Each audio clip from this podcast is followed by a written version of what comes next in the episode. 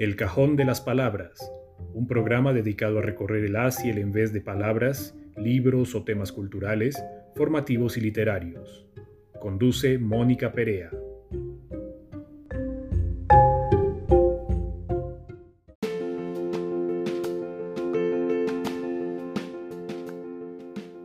Ananda Tienda Taller, productos y servicios desde la conciencia del ser Conoce más en www.anandatiendataller.com y por Instagram en arroba anandataller.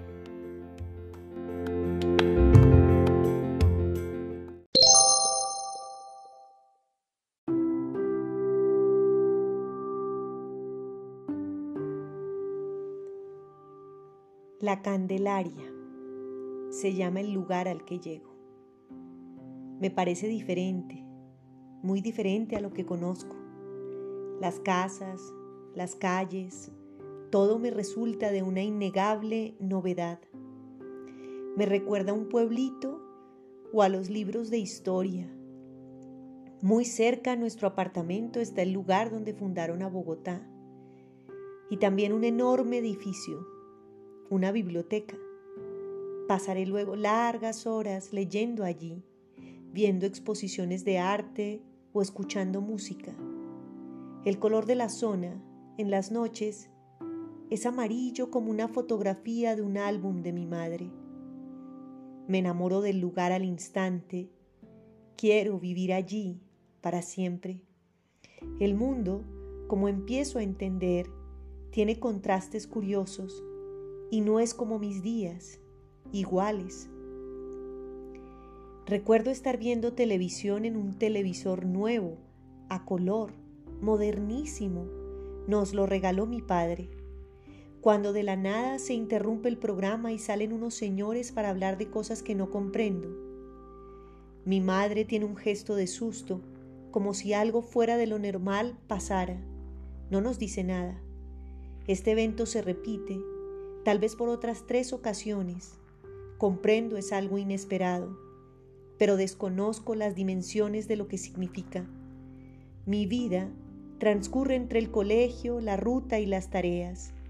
Vivo en una burbuja infantil, privilegiada, a la que de vez en cuando le llegan ráfagas de dudas sobre cómo será la realidad fuera de mi puerta. Un día, de regreso a casa, la ruta escolar se desvía y no sé dónde estoy. Siento miedo porque no sabré cómo llegar a donde vivo. Estoy en unas calles horribles que jamás había visto. El hombre del bus me dice que me baje aquí y sale como huyendo. Tengo diez años y muchas ganas de llorar. Estoy en medio de una avenida grande, llena de buses y de gente muy pobre. Hay personas tendidas en los andenes, niños como yo, llenos de mocos, y sus ojos conocen el miedo. Estoy en la carrera décima con calle 12. Lo sabré después. No sé para dónde caminar. Y creo, voy a estallar en llanto cuando siento una voz que me llama. Es mi padre. Como no vive con nosotras, casi no tengo confianza con él. Pero en este momento es como un ángel para mí. Tiene cara de pánico. Coge mi mano muy fuerte y mi maleta. No habla. Empezamos a subir por la calle 12. La gente corre y yo no sé qué pasa. De pronto veo correr policías y oigo ruidos extraños para mis oídos. Mi padre me tira al suelo y se pone encima de mí.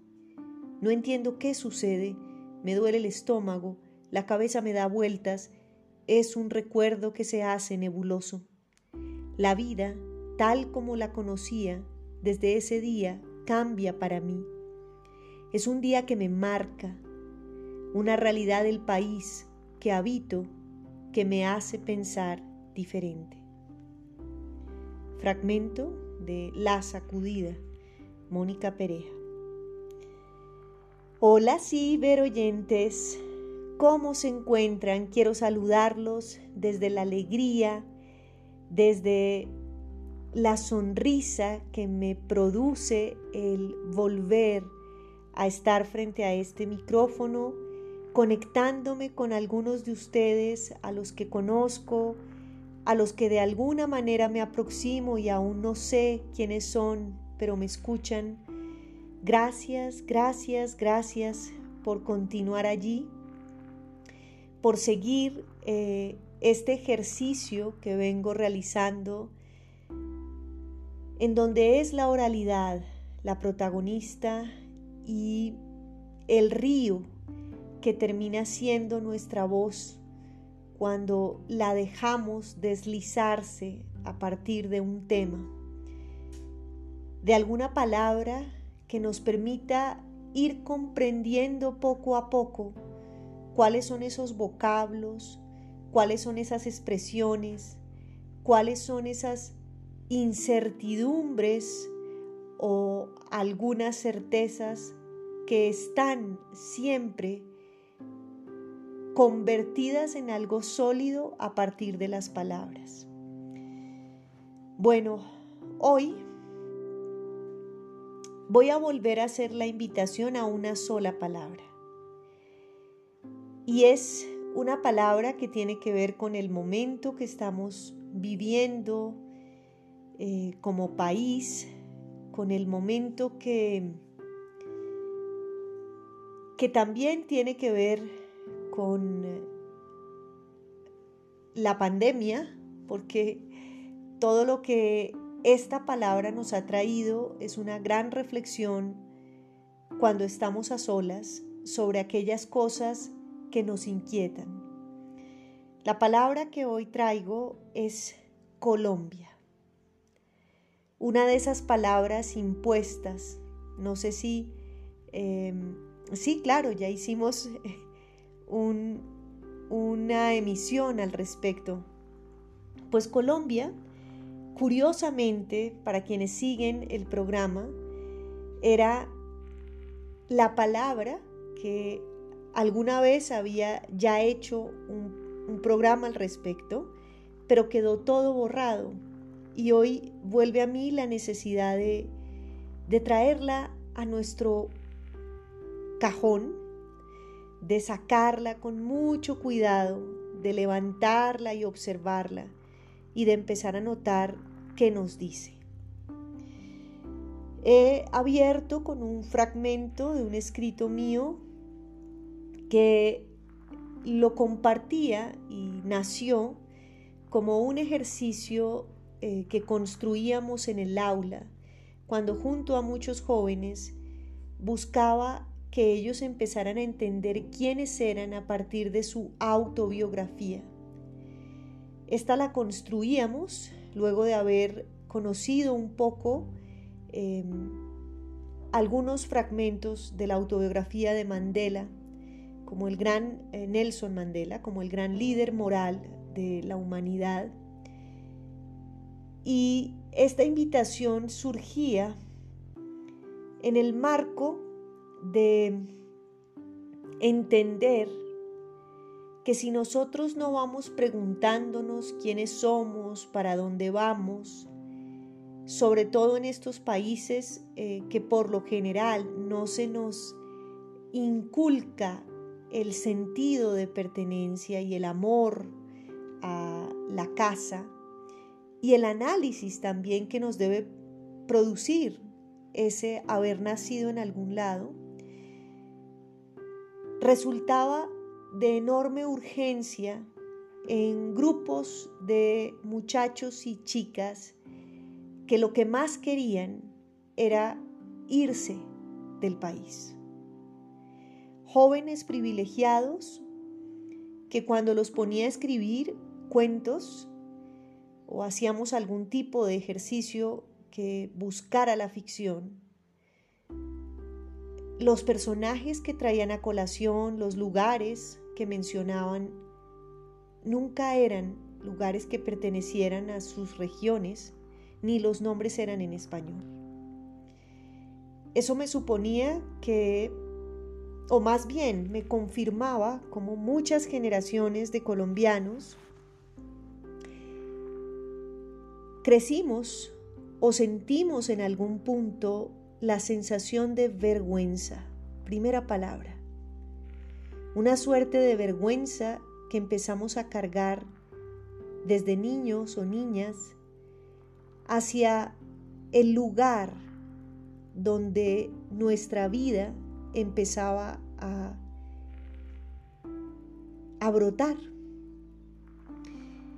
Y hoy traigo de nuevo el ejercicio, traigo de nuevo ese momento en el que tantas veces tuve que volver a enamorar a jovencitos de su país y en gran medida a hacerles ver que lo que más necesitaba su país no era que se fugaran, sino que se quedaran para que empezáramos a, o continuáramos también, cambiando las realidades difíciles de Colombia.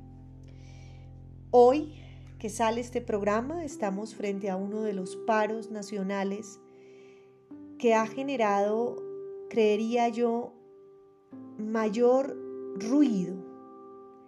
Tal vez porque ahora existen las redes y todos tenemos un teléfono con el cual podemos grabar lo que se nos ocurra y todos tenemos redes donde podríamos decir lo que se nos venga en suerte. Lo cierto es que al tener tantas posibilidades de informarnos, también existe la posibilidad de incendiarnos. Y las redes en estos días están siendo muy peligrosas, creería yo. Peligrosas en tanto la salud emocional y mental de un país que ya ha estado enfermo debido a la violencia de tantos años.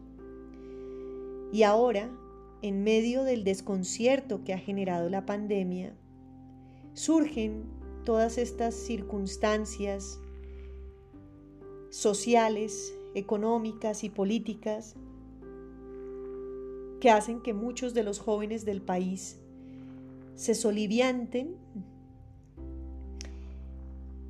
y se haya generado un momento de conflicto eh, tremendamente doloroso. Así que he querido traer a Colombia y sacarla, como digo, con mucho cuidado, para ver las palabras que han estado alrededor de ella y que en este momento vuelvo a notar. La primera que viene para mí es dicotomía. En Colombia hay una tendencia, desconozco si en otros lugares del mundo se dé así, pero hay una tendencia a mirar blanco y negro, a mirar en dos, ricos y pobres, políticos y pueblo, jóvenes y viejos, cultos e incultos, y así podríamos quedarnos en un largo etcétera. Esa dicotomía ha generado una tendencia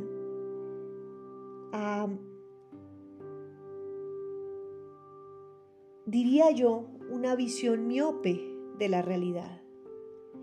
Una visión que termina siendo parcializada, que puede generar em, o alimentar posturas que están en los extremos cada una y posturas que tienden a clasificar lo que observan y lo que viven como oposiciones.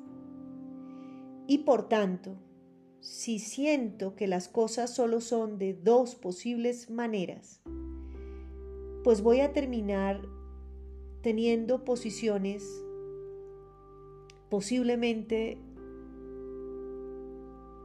un poco viscerales, extremadamente pasionales, restándole en parte la necesidad de apreciar la diferencia, los grises que existen en, en la vida en general. dicotomía, porque, miopía, fijémonos que surge, porque quizás lo que más necesitaríamos como colombianos es dejar de ponernos en esos extremos, dejar de tener esos discursos que nos ponen como en una suerte de, barras bravas de fútbol, donde cada uno cree tener la razón. Y eso genera un polvorín permanente que a mi modo de ver está haciendo que crezca una actitud de desesperanza en nuestros jóvenes e incluso en nuestros niños y niñas. Y veo necesario para aquellos, o más bien, creo casi una obligación en aquellos que vemos también grises y otras posturas y que buscamos no ser rotundos en nuestras apreciaciones.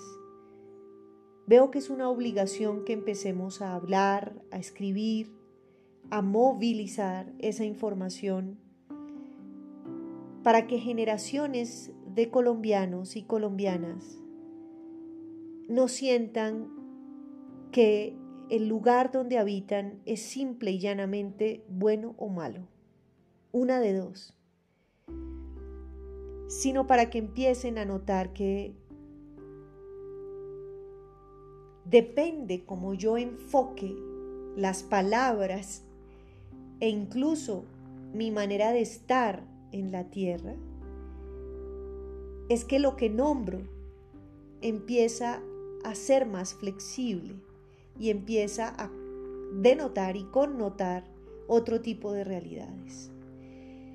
La siguiente palabra que me llega es casa y con ella afecto, pasión, torpeza, vergüenza y visceralidad. ¿Qué pasa con la casa? Si al nacer y mientras crecemos en esos primeros años, de algún modo nos enseñaran que lo que vemos dentro de la casa es desagradable, está mal, es em, denigrante, es vergonzante y que sería mejor ni siquiera hablar el idioma que tengo Sería mejor que pronunciara palabras que sonaran distinto. ¿Qué pasa mientras crezco frente a eso? Que la casa se me va a volver un trauma, un conflicto muy grande. Y es evidente para todos que en la medida en que crecemos los seres humanos lo que hacemos es seguir aferrados un poco a aquello que nos pasó en la infancia. Si esa infancia la agrandamos y la convertimos también en una mirada de una infancia en un país en particular, como colombianos tendríamos mucho que estar resolviendo relacionado con una falta tal vez de amor hacia la tierra, hacia el lugar que nos vio nacer, hacia el lugar donde oyan nuestros pies. Espero que esté diciendo bien, esté conjugando bien el verbo y si lo hago mal, eh, ya me lo harán saber y, y pido excusas. El lugar donde pisamos esa tierra, muisca en nuestro caso, una tierra chipcha, una tierra indígena, llena de magia, llena de una energía poderosa, que por lo general no es lo que se nos transmite, sino que lo que más vemos es lo que no tenemos a nuestros ojos. Para mí ha sido sorprendente pensar en geografías y lugares de este país que son exuberantes, que la naturaleza es profundamente conmovedora por su belleza y han sido territorios que han estado padeciendo la violencia. Pero ¿de dónde viene esa violencia? Tal vez de esa forma torpe en que nos enseñaron o no nos enseñaron más bien a querer nuestro país.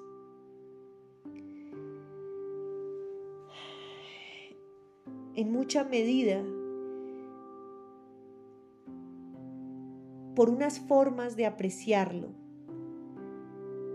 que son miopes, como decía eh, hace un momento, porque nos acostumbramos a pensar que el rico era per se malo y el pobre de por sí era bueno. Nos acostumbramos a creer que en la pobreza lo que había era una gran injusticia, cuando también hay que notar que la pobreza puede terminar siendo un negocio el negocio de sentirme víctima, tener carnet de víctima y convertirme en alguien que puede sacar un lucro de su sensación de ser miserable.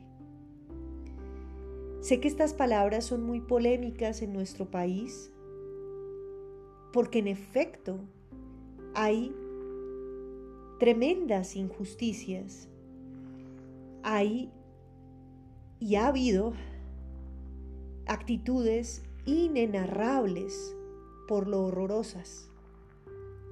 No obstante, lo que menos hacemos muchas veces es pasar la página y construir desde otra mirada en donde exista el amor, la reparación a partir del amor del perdón, del volverme a querer, del volverme a reparar, sino que parecería que hay políticas y hay maneras de acercarse al conflicto que lo que más hacen es revictimizar y mantener a las personas que han pasado por circunstancias gravísimas, mantenerlas recordando mantenerlas expresando esa situación como si no tuvieran derecho a olvidarlo, como si el pobre,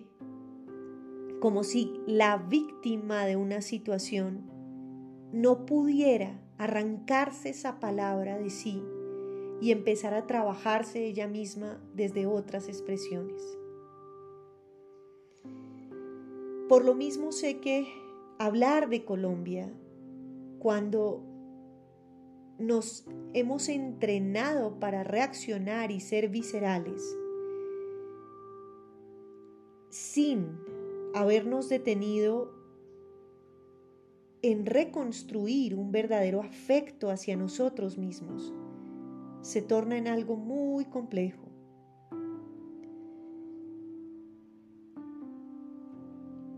Pero mi invitación hoy, como casi siempre a partir de este análisis de las palabras que nos habitan, es a que nos demos la oportunidad de dudar, la oportunidad de repensar, de observar esas expresiones y las consecuencias que tienen en nosotros.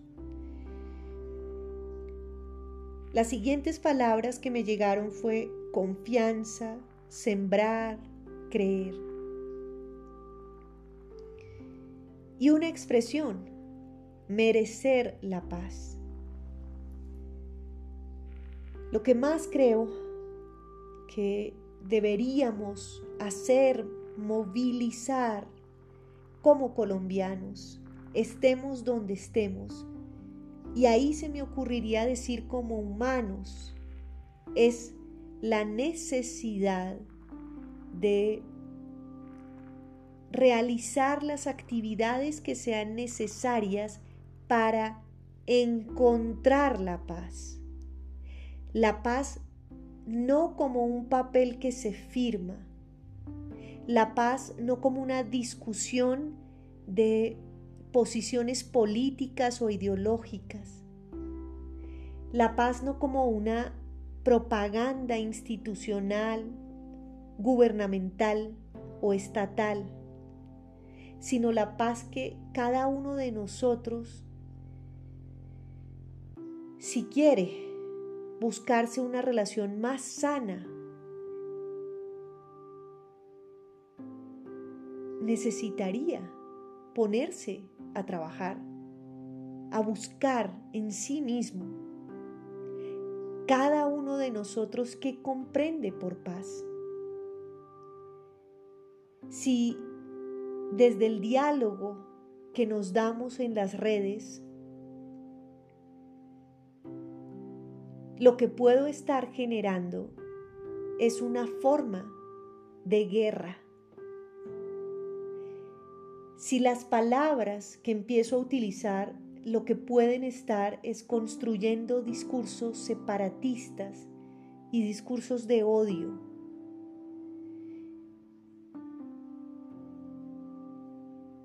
Si no, no puedo mantener la calma en los momentos en que es necesario hacerlo para poder encontrar soluciones. ¿Dónde está mi concepto de paz? ¿Cuál es? ¿Cómo es? ¿En qué consiste?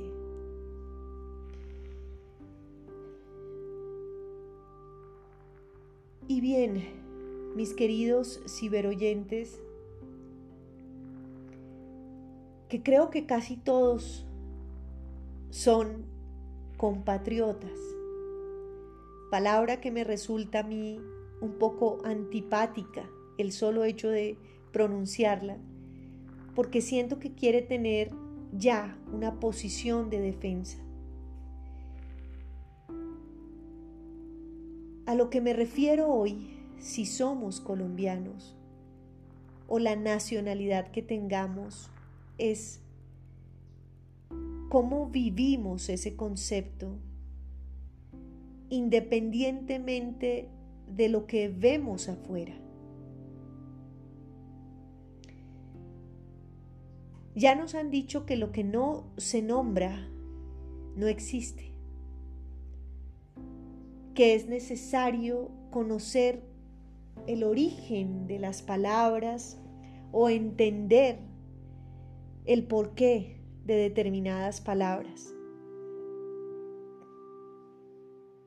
A mí me gustaría invitarlos hoy a que cada uno de ustedes hiciera este ejercicio que yo proponía tomar los primeros 15 o 16 años de vida, si fue en Colombia, y empezar a crear una autobiografía.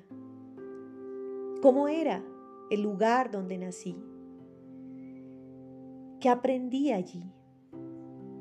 Y esos aprendizajes complejos o dolorosos, si han pasado años desde ellos,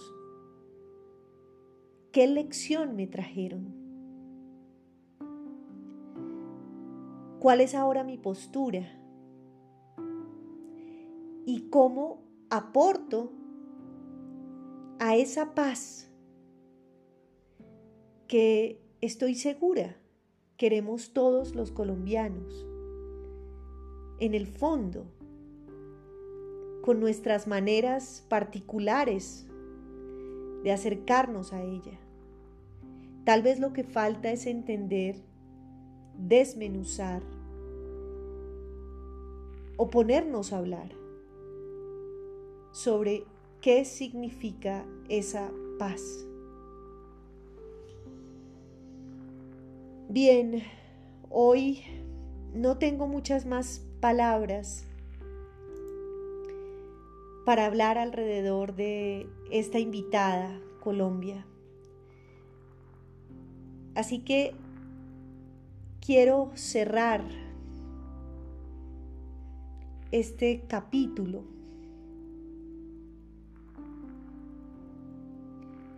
con el mito de Bachué diosa y maestra de los chipchas,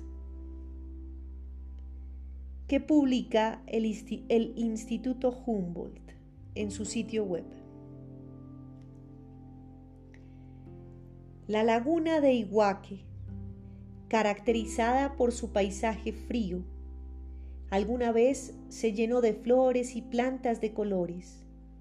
El agua comenzó a burbujear como si hirviera y apareció una hermosa mujer delgada, de cabello largo y esbelta. En su brazo derecho tenía un niño de cinco años. Caminaron sobre el agua hasta la orilla. Eran Bachué y su hijo.